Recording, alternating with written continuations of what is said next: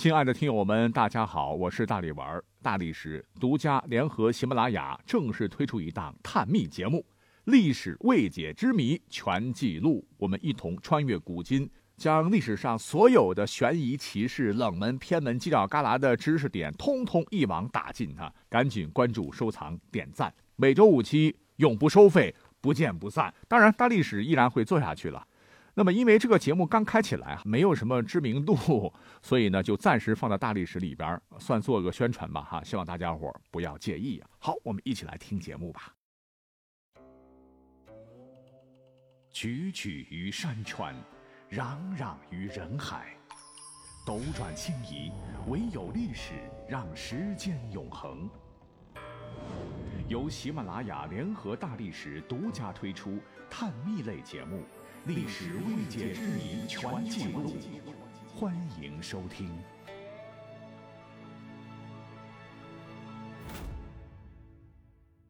大家好，不瞒各位，我打小特别喜欢历史，从小脑海当中啊就一直有一个谜题，特别想解开。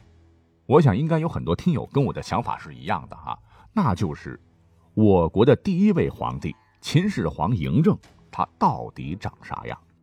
是满脸络腮胡子的关中大叔，还是颜值高、气质佳的白面帅哥？呵，我想在演过秦始皇的众多男星当中，林峰、张丰毅、姜文、陈道明等等，那哪一个才是你心目中的秦始皇呢？也许是，也许都不是。我们首先从史学鼻祖西汉人司马迁的笔下来看看嬴政到底长啥样。在《秦始皇本纪》中说。秦王为人风准，长目，雉鸟鹰，至豹生。当代著名考古学家郭沫若先生根据这段话说，秦始皇他有生理缺陷。风准就是马鞍鼻塌鼻子，雉鸟鹰就是现代医学中的鸡胸，豹生表明有气管炎。秦始皇其胸型、鼻型变异，与气管炎常发。显示他很可能是个软骨病患者。如果郭沫若先生说的是准确的，这就是嬴政的光辉形象，那不知道有多少秦粉会为此哭晕在长城边上。这还不如电影《荆轲刺秦》里李雪健扮演的那个身形猥琐、身体羸弱的秦始皇形象。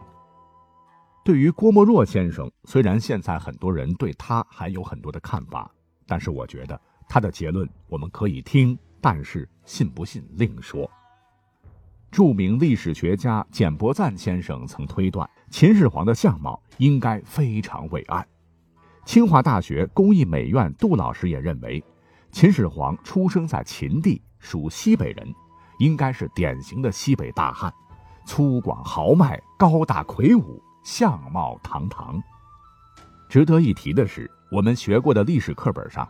那个秦始皇的画像，是现代人根据唐代画家阎立本的《历代帝王图》推演而来的。